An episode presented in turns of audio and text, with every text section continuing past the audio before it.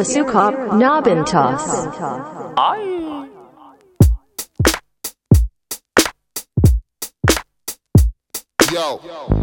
この番組はさまざまなゲストを迎えてトークを繰り広げながらみんながのびんとするための栄養となるキーワードを見つけていくそんな30分番組ですいろんな人の経験談を聞くことで自分たちのアドバイスになったり新しい発見になったりそういったことをリスナーの皆さんと一緒に共有できたら嬉しいです。それとリスナーの皆さんからの質問や感想も受け付けております。ツイッターとインスタグラムで「ハッシュタグひらつかのビントス」または「ハッシュタグひらのび」で投稿やメッセージをお願いします。採用された方にはひらつかのビントスオリジナルステッカーをプレゼントいたします。と。はい、はい。こんばんは。ペインターの小野ルイーゼです。おラッパーの久保です。はい、今週は、うん。先週に引き続き、うん。横浜ビールの専務取締役竹内さんをお迎えしてお話をお伺いしていきます。す。よろしくお願いします。よろしくお願いします先週出てみてどうでした？いや、あの、わりかしアットホームな雰囲気で、喋りやすい雰囲気も作っていただけるし、お二方に。気持ちのいい空間だなと思いました。よかったです。よかったです。平塚は来たことありましたか？おそう、あーまりね、あの平塚の方に、来るきっかけが今まであんまりなかったので。うん。まあ、これをきっかけに。いやぜひぜひぜひぜひ、あの、いろんな平塚を知っていきたいなと思いますし、ねもしよろしければ、またいろんなとこご紹介いただければ。はいそうですね。そうですね。そういえば平塚というワードでお。自分も一個だけなんかちょっとご報告していいですか？あいいじゃないですか。なんだ？なんだなんかこういうのちょっとあれだな恥ずかしいですけど。いや今すげえ自然だったよ。もうそう思ってったかなと思って。いやあのねね。竹内さんに竹内さんにいきなり振っちゃってやべうん。どうしようどうしようみたいになっていやいやいいじゃないですか。ななんかあんの？そうなんです。実はですね、今平塚で大きなプロジェクトに携わっててはなんと平塚信用金庫のうんスカ支店って、いうんうんうん。あの海に近いところ、そこが今リニューアルする動きがあって、うんうんうん。でそのリニューアルする店舗にちょっと新しく壁画を描くということが決まりました。すげえすごいよね。いやいやいややめなさい。すごいね。中？外お外壁そうそう。もう絵がありきうんのうん店舗っていうので、あもうえー今、すげえ。マジかよ。デザインのゼロから今いちょっと一緒に打ち合わせとかも入っててこんな貴重な機会はないなと。本当だね。うん。あそこの通り週末になるとさ俺あの辺住んでたんだけど、うんうんうん。あの週末になるともうその134に出てくる車がさブワーって並ぶんだ、うんうんうん全然混んじゃって動かねえみたいな、へー見る人めっちゃ多いよあ本当うん。よその人とかも含めてうわ嬉しい。なんか私あの辺さ花火大会の時うんうん。によく歩いて通ってたから、あここねみたいな感じで、そうそうそうそちょうどオリンピックからね、まあまあ、海に向かう途中ねまっすぐの道でね。ということで、えーまあまだは実はね、うん。オープンはもう来年再来年とかあなるほどね長期的なプロジェクトなんそうそうなんだからね書き始めるのが来年の夏ぐらいだからまだ全然1年後ぐらいまでなんで引き続すきちっちゃくちょっとずつ報告をしていきたいと思います、楽しみに。はい。ということでおい。すいません話は戻しまして そこ下手くそ。下手くそ。全然戻ったな。急カーブ鋭角のカーブでということで。今週もよろしくお願いします。よろしくお願いしします。じゃあえー今週もね先週に引き続き、えー横浜ビールの竹内さんにお越しいただきましてじゃあちょっと説明というか、えープロフィールの紹介をさせていただきます,、はいえー横浜ビール、えービール文化発祥の地でありクラフトビールシティとして多くの醸造所が点在する横浜で1999年よりクラフトビールの醸造を始めた横浜で一番古くからある醸造所です、えー一つ一つの工程を醸造士が手作業にこだわり新鮮なビールを提供できることを心がけています。ビールの美味しさを追求しクラフトだからこそできる強み。ローカルだからこそできる強み。そして醸造士の技術と思いを生かしレギュラービール7種は全て国際ビール大賞など数々の賞を連続受賞し国際レベルのビアジャッジより高い評価をいただくとともに季節ごとに神奈川県産の素材を生かした限定ビール醸造とも行っているというわけでございます。おおすごい。いや賞もめっちゃもらいまくりっすねほんと。そうあのビールもいろんなコンペがあるんですよね。ありがたいことにあの評価をいただいて、すごいです。うん嬉しいことですよね。うん。じゃあ今週もまたこの賞をいただいてるビールを 来週また。眺めながら。ーあー壮観だな。今ずらっとね瓶が、えっと246そうそう。本6種類と缶が2本。で、うん。俺らのねあの今回特別にね先週も紹介したけどラベルがついたビールを、はい。さっき早速インスタにあげたら速攻でこれどこで飲めんの？飲めません。また売るってなるとこれはまたね。別の処理が必要そうなんですよね。確かに確かに。あくまでもお二方にプレゼント。いやありがとうございます本当に。でももし今後なんかねそのノビントスでイベントとかうんこのオリンピックなんかやりでたいね。の時にちょっとご協力を。なんかね楽しいことやりましょうよ。ねコラボできたら嬉しいですうん。本当に。結構そういう小回りというかは聞く部分もあったりするんですか？ロットというか。聞く時と聞かない時とやっぱりそのタイミングってすごく大事だったりはいろんなものでねプロジェクトで動いちゃってる時に細かな動きが取れなかったりとか。うん。だから案件によってそのはい。選んでるとかじゃなくはいはい。やっぱできるものはできる限りやりたいしタイミングですよね。うん。タイミングをはもしそのタイミングが合う時はうん。ぜひ。そうだね。ね。なんか平塚でも横浜ビールっていうのもねすごい。そう知ってもらえるきっかけになればうん。ねうん。うん僕らもありがたいです。うん。はこんなにね種類豊富なねビール屋さんっていうのもねビールではすごい、ねうん。確かに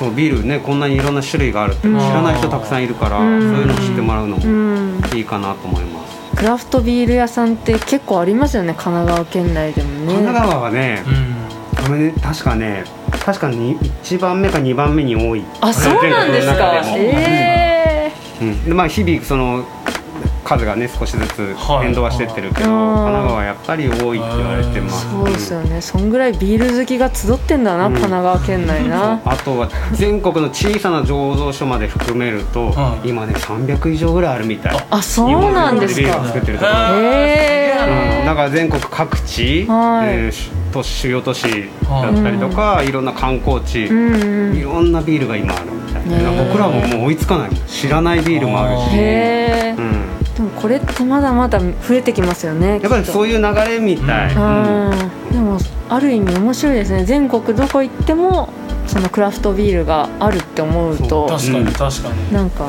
あただだけどやってる方が大変。まあ確かにねうん。ライバル。だから生き残っていかなきゃいけないから、うん。確そうっすねうん。新たに参入するってのはまた大変っすよね。そう。そうね普段例えばコンビニとかうん。でその大手のビール買ったりすることってあるんですか？僕はもう普通に買いますよ。あそうなんですね。うんもうビへーール大手さんのビールだけじゃなく、はいはいもう発泡酒も。はいはいはい率先的に買いますよ。あそうなんですねまあいろんなものを飲んでみたいっていうのもありますし、はいはい。あとはやっぱり消費者観点からすると、お値段っていったところ非常に重要だと思うので、はい非常にああいうものに手を伸びる気持ちがすごいわかる、あうんー。確かに今第三のビールとかすごい安いですもんね。値段も全然違うしね。でうちの横浜ビールみたいになるとやっぱビールの中でもやっぱ高い方にはなるから、うん。うん。当然毎日ね何本も飲めるようなね。ようなビールじゃないっていうのも確かに。あるし、でもたまの贅沢で飲みたくなる美味しいビールみたいな。うん、そういうちょっと特別な時とかに飲んでもらうようなは形でもいいのかなと思います、うん。まず最初はね、うあのフルーツビールも今すっごいあるじゃないですうんか、うん。あれもすっごい飲みやすいそうですね。横浜ビールもいろいろやっててフルーツビールっていうと、まあ、一番代表的なのは、まあ、全部神奈川県産のものに少しストーリーがあるようなもの、はい。あの綱島の方にある幻の桃って言われてるね、実月糖っていう桃があるんですけどへ池野屋さんっていう農家さんが代々守ってきて、ーまあ、その幻の桃実月糖を使わせていただいたビールとか。あとは小田原の方もありますよ。お。えへあのみかん。みかんね。いいですね。みかんもそのみかんも普通のみかんじゃなくてあの蔵出しの熟成みかん。で蔵で一回熟成させるんですよ。へー。みかんの糖度最大限に上げて、はいはいはい、うん。非常に美味しくなった状態をそのビールの仕込みに使ってえー。すげえな。すっごい贅沢っすね。桃みかんえーいちごいちごはねえ万葉化のいちごを使ってたり。えあとはドラゴンフルーツなんて。マジですか？ドラゴンフルーツ。そう。南国の果実のようになイメージがあるけど横浜でねそれも一軒だけ作ってるんですドラゴンフルーツ。すごい。でその方から直接ドラゴンフルーツいただいて、はそうするとねそのビールはね赤いビールができるんですよ。色も綺麗だし。すごい。そうだからフルーツビールもいろいろやってるあと柚子もやってる。あ柚子絶対うまい。ん。冬場ね冬。そういう時ってフルーツの仕入れる量すごい多いですよねきっと。うん、うんそうだね。あのー仕込むビールの種類によって使う量変わってくるけど、うん、結構な量使う。そうっすよね、すげえ贅沢な。けどそれはほら年な。間ずっと作ってるビールじゃないから、やっぱりありがたいことにね仕込んで出来上がって、まあ、あっという間に、まあ、なくなっちゃうっていうか。えーちょっと今後ありがたみが変わって飲むと思う。あれ仕込みますよ、まあ、あのそれも毎年仕込んでるんです。けど、はいそれもそれこそ戸塚の浜梨、へえうんビー。ルいい飲みてえ桃のビールとかめっちゃ飲みたいです香りがいいよね。ねえ桃絶対。は、うん、果物の中でも特に。なんか日本の桃はただでさえすごいレベルが高いって言われてるから、絶対うまいだろうな。普段売りに絶対出ないは桃なのねその実現度っていう結構やっぱそういう素材の部分もこだわるというか。そうあの何でもいいってわけじゃなくて、はいは本当に話すと長くなるけど、まあ、全て神奈川の、うん。えー方々と紐づいてたり結びついてたり、ん関連があったり、うん、でそこにはやっぱりその後ろにあるストーリーがあったりとか、うん、ただ物だけじゃなく、僕たちがあの大事にしてるのはそのもののそのさらに後ろにいる人たち、作ってる人たちがいるんだもんね、はいはいそのそういう人たちとのつながりの中であじゃあこの果物だったらこういうふうに使わせていただきたいですとか、うんうんうん。ぜひこういうことやらせてくださいっていう形で人ありきでまずそういう話、うんやっぱ洋服もそうですけど、こうストーリーがあった方がなんかよりものとして大事にしたくなる。気持ちが入る、特に今の時代だからこそ、バックグラウンドがよりなんか大事というか、もう大量生産大量消費じゃなくこう一個一個のエピソードストーリーがあって自分が味わって自分の中に消化されるっていうのがいいな、じゃないかなと思うので、僕もそう思います、うん。だからそのね神奈川県内のそういう地産地消とかで作られるっていうこのビールのね、そうなんです。まあこれでねビールでいろんな神奈川うん。のあ果物使わせてもらってますけど本来だったらまあレストランもやってるので、うん。そこでいろんな食材も使わせてもらって、うん。それをねお料理に変えて、そういったビールと合わせて一緒に楽しめるなんていうのがねうちのうん。レストランの一番の強みなんだけど、いいですね。あのポテサラがね、有名な有名ってかな見たんだっけ？なんかすごいば爆弾爆弾じゃないなんだっけなんだっけな名前が違う。な爆弾じゃないけどなんだっけ？あれもねあれ本当にもう俺の趣味で考えたようなメニューで。はいはいなんか横浜のものを全部詰め込みたいなと思ったの。はい。はいだってものすごいストーリーがある、はい。えー食材だったりとかその生産者の方々とのつながりがあるからあーへーいっぺんに紹介したいなと思って。でポテトサラダがはやっぱり僕も僕が好きで,、はいはい。でビールと一緒にポテトサラダ食べたいなとあでじゃがいもをあのうちの料理長に言って丸ごと、あはいはいはい、うんあの仕込んでもらってあの形をそのまんまもう丸ごとっすよね。皮,、はい。皮むいて、はでそれをあの横浜のお醤油さんがあるので横浜醤油。それで下味つけてもらってでそこにいろんなそのまた海苔であったりとか、うんうんごま油であったりとか、そういったものをこうね自分たちでお客様が潰しながら作っていくそうそうだそうだそうだ、うん。なんか燻製卵みたいなの入ってる、うん、そういうのも入ってるそう。それも織茂養鶏さんの卵。あーうん。へえ煮立て卵を使わせてもらってはてそういったものを自分の好みでじゃがいもを大きく潰してもいいし、はい。もう細かく念入りに潰してもいいし、違いますもんね。で混ぜ方もね粗く混ぜた方が好きな人もいるしうきちんと混ぜ込んだ方がいいと思うしうんだからその人の好みによってうん作り方を変えられるっていう。そうそうそうそうすげえ。そうぜひ食べに来てまたください。ビールがあるんでしょうね。ありますようわいいな行きたいな。いやめっちゃいいよ。あの本当にねあのつ行ってほしい、ね、でもこれはやっぱ開けてから開けてからだまあ、落ち着いねてからみたいな感じですよね。そうだね。なんか平塚のビントスっていううん。あの名前でやってるんですけど竹内さんにとってなんか伸びるためにしてることとかそういう難しいね。年 年下に向けてうん。メッセージというか、若い子これから若い子これから社会に出ようととかか。何かやりたいことを見つけようとしてるみたいな、とか自分の仕事がしっくりこなくって何していいか分かんない人うん。にとか、うん。けどまあ自分が正解じゃないけど、うん。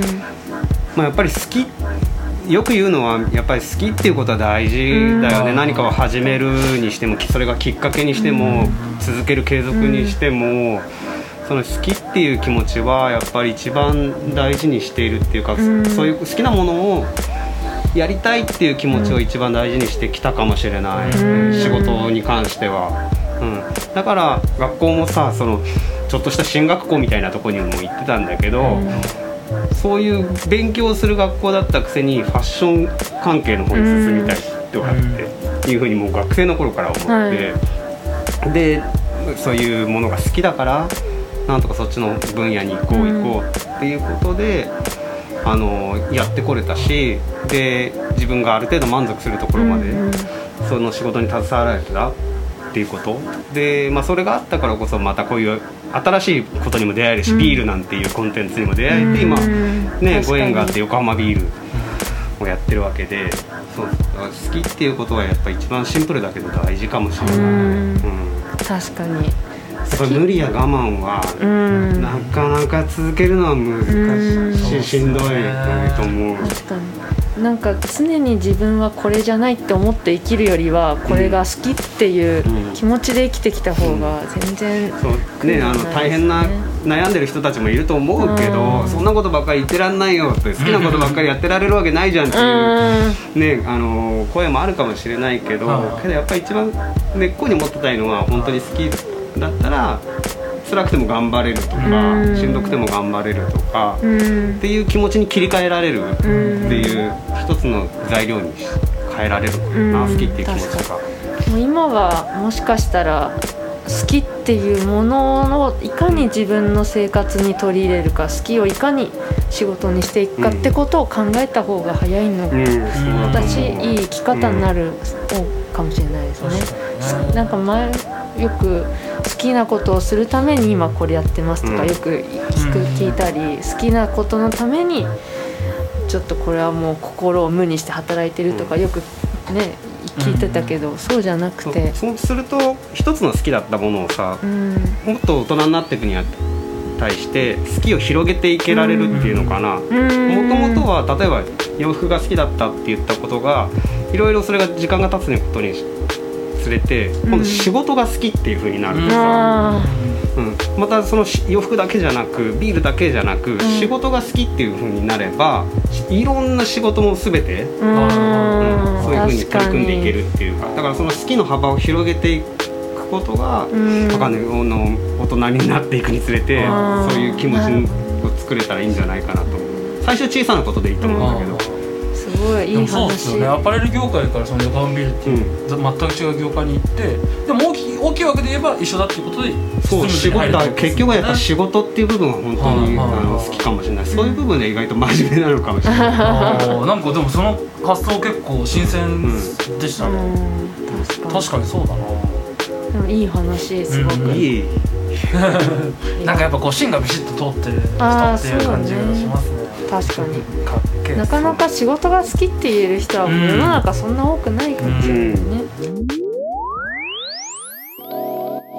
まあねちょっとコロナが明けたらっていうのは大前提かもしれないですけど今後うん。なんか横浜ビールとしてどう展開とかどんな風にしていきたいとかなんかどういうことをもっとやりたいとかそういうのあったらそうですね。横浜ビールとしてはもうこれでうん。おかげさまでなんとか22年間うん。事業を続けられてきているわけであの引き続きやっていかなきゃいけないのはやっぱり地域の方々にうん。愛されるビール屋さんであることビールを作っていくこと、うん。まあ、そこは絶対外れちゃいけないと思うし、あのビジネスビジネスで突っ走っちゃってってうんいうんじゃなくやっぱり地域の方々と一緒になってこのノビントスじゃないけど でうちの横浜ビールも一緒になって地域と成長していければっていうふうには思います。それはずっとやっていかなきゃいけない。それが何年先だろうが。うん。うんかな。あとはやっぱり横浜ビールって単純にビールメーカーだけじゃなく、こんな面白いこともやってるんだっていう風なし、うん。知ってもらい方をどれだけしてもらえるかっていったところを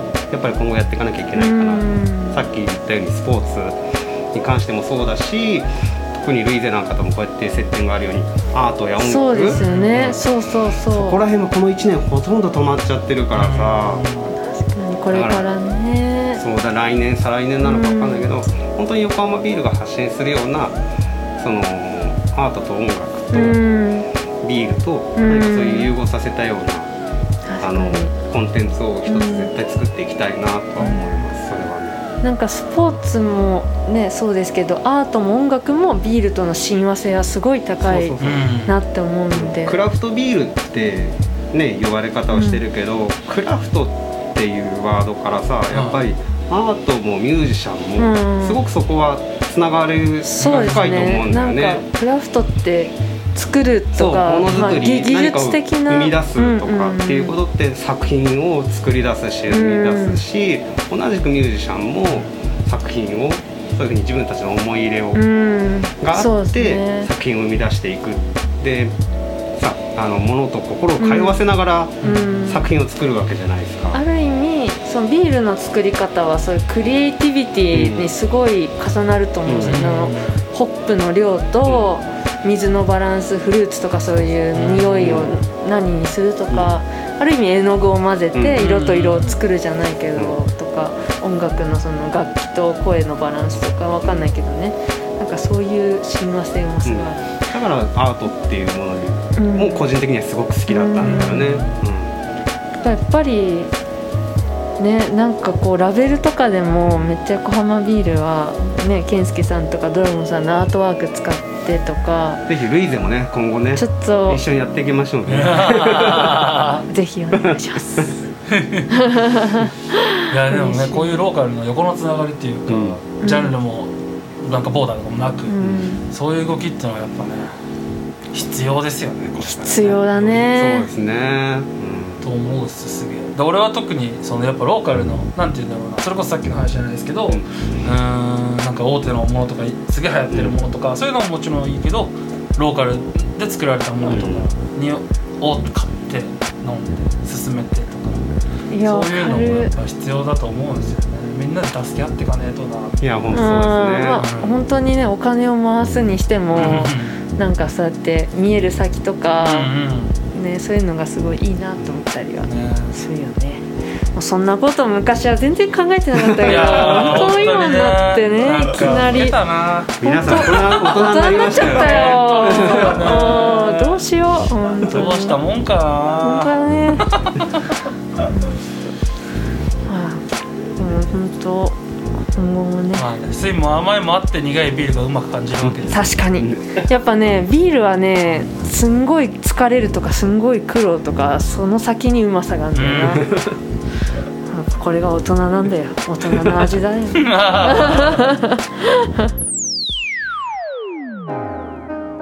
はい第27回目はここまでです。飲んだ？こっそり。いいちょっとこんな感じやってみたじゃんたまには。はい今はいはい。今回は、うん。えー、と先週に引き続き、はい。横浜ビール竹内さんをお迎えしておありがというろいろおございました。話をお聞きしました。ありがとうございます。ありがとうございましたちょっとおもろい話がたくさんねうん。興味深かったな。そうだね。なんかすごい横浜ビールのこともいっぱい知れたし、うんうん竹内さん自身のそういううん生い立ちというか歴史？やっぱ大した歴史じゃい。やいやいや。大したでもなんかそのビール屋さんでいるからこそビールが好きお酒が好きっていうじゃなくてアパレルファッションからのビールっていうこの移り方っていうのはなんか人生をね考えたこう若い世代の人たちにとってはすごいいいアドバイスになったんじゃないかなっ言って。いてただけるともう光栄でございます、なんか恐縮ですいやもうね一つじゃなくてやっぱ好きから始める、うんうん。ね自分の人生の展開していくっていうのはいいことだよね、うん。ということでもうこの2週間でかなりみんなビールが飲みたくなったと思うので、本当よもう週末ですからね。そうですね。もう木曜は週末だよね。もうもうそうよ。週末の前夜祭だから。そうだよね。大体木曜から飲みたくなるよね。そうだね。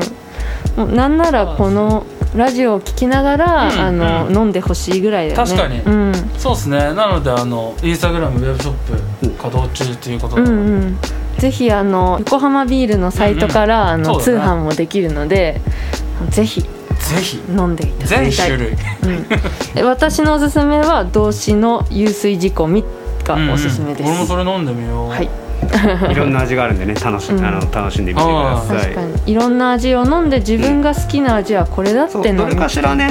あこんな感じが好きだなとかっていうのが出てくると思うんですよね、うん飲んでいくと、なんかそれを知るのがすごいね、うん。ビールの楽しみ方だなと思って、でもしねあのレストランがまた再始動する時はもう大々的にぜひ一回みんなで集まって、はい。楽しくご飯食べて楽しくビール飲んで楽しくね話すようなねね時間過ごしたいですね。したいです、うん。本当に。もうぜひ馬屋の食卓もね、うん。本当に皆さんもチェックお願いします。ぜひぜひ。すごいいいとこなんで。うん。お待ちしてます。はい2週に続きありがとうございました、はい、さて次回のゲストは、はいはい。えっ、と今度はまた横浜つながりで、うん。えっ、と横浜のグラスルーツといううん。バーレストランの、うんうん。えーオーナー様田さんをお迎えしてお送りしたいと思います。もうねグラスルーツはねあの音楽と、うん。あのアートにあふれたうん。飲み屋さんでうんね、うん。もうなんていうのすごいメッカというか、うクリエイターは集うというかなんか、うんうんうん。どんな感じだろう？自分で言っててわけわかんないもうとにかくが、うん。海外から友達とか来たら本当連れてってあげたいって思うお店ですね、うん。そんなグラスルーツのサムタさんからまたいろんなお話をお聞きしたいなと思います、うん。はい、お楽しみに。はい、お楽しみに。次回の放送は、うん。えー10月7日木曜日夜10時放送です、はい。で最後にえっ、と もうあっという間だね。なうん最後にこの平塚のビントスはインスタグラムやってます。えっ、とインスタグラムでのビントス783、NOBINTOSU 78 それ絶対かぶってるからね。みんな分かりづらいからね。OKOKOK はい。えー、NOBINTOSU783 平塚のビントスで、えっと、インスタグラムチェックお願いします、それとパーソナリティ私たちのうん。SNS もぜひチェックお願いします。私はカタカナオノルイーゼで出てきます、俺はアルファベット QUG を句号で出てきます。はい。よろしくお願いしまます。はい。ではここまでの番組ははいはい。ペインターのオノルイーゼとラッパーの句号がお届けしました。しました。またねはい